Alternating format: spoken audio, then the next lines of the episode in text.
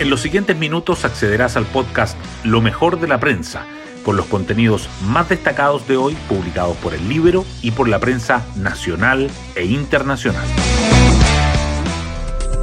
Buenos días, soy Magdalena Olea y hoy es miércoles 21 de febrero.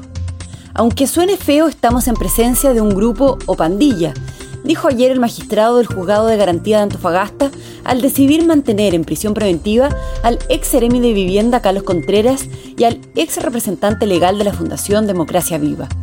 Esto a días de que declaren como imputados en el caso convenios el jefe de asesores de la moneda, Miguel Crispi, la directora de presupuestos, Javiera Martínez, y el ex ministro Giorgio Jackson por no haber denunciado presuntos delitos.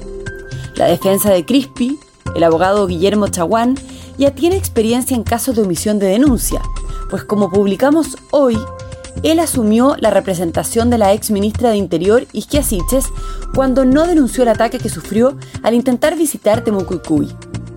Hablando de abogados, el Mercurio recoge hoy las críticas que existen sobre la figura de los abogados integrantes de las Cortes, luego de que el Libero diera a conocer tres controvertidas nominaciones. Hoy destacamos de la prensa.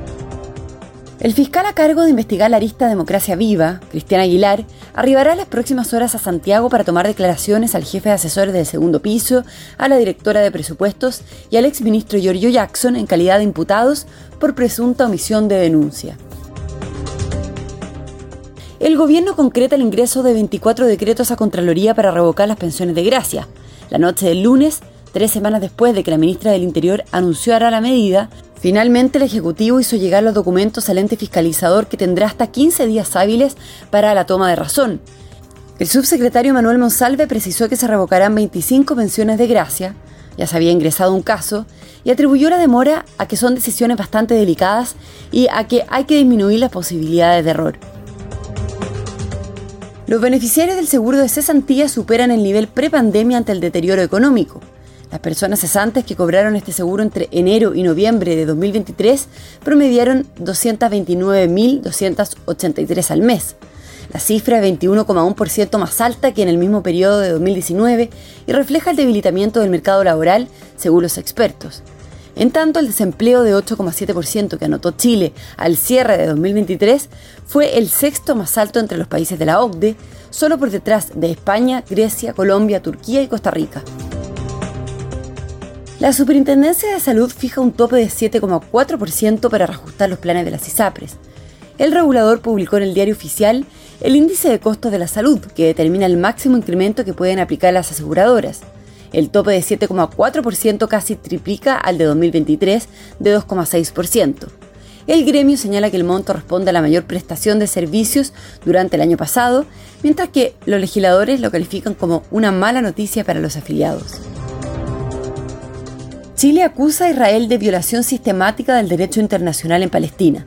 La ex subsecretaria Jimena Fuentes presentó la posición del país, uno de los 52 que participa en las audiencias que realiza la Corte Internacional de Justicia tras la solicitud de la ONU para analizar las consecuencias de la ocupación israelí de los territorios palestinos.